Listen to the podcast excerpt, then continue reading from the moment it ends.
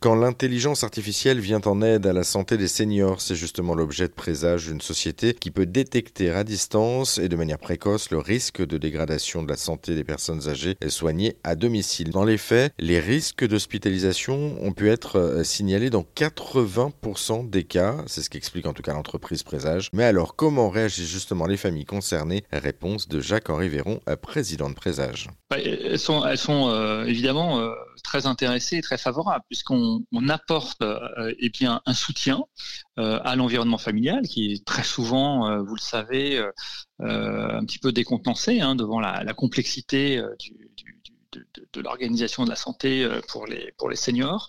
On apporte un soutien et puis on apporte des conseils pratiques.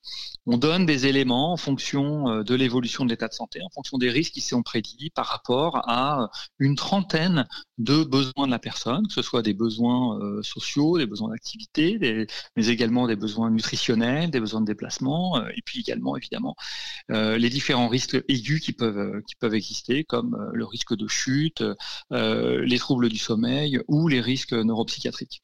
Dans tous les cas, on va apporter des réponses qui sont toutes écrites par des médecins, mais dans un langage extrêmement simple et qui vont permettre à la famille eh bien d'avoir des éléments, eh bien de des pistes d'action, euh, voire même euh, on réalise également des films, euh, du micro-coaching et des conseils spécifiques. Merci Jacques-Henri Véron pour en savoir plus sur ce dispositif médical innovant Présage Direction, notre site internet rzn.fr.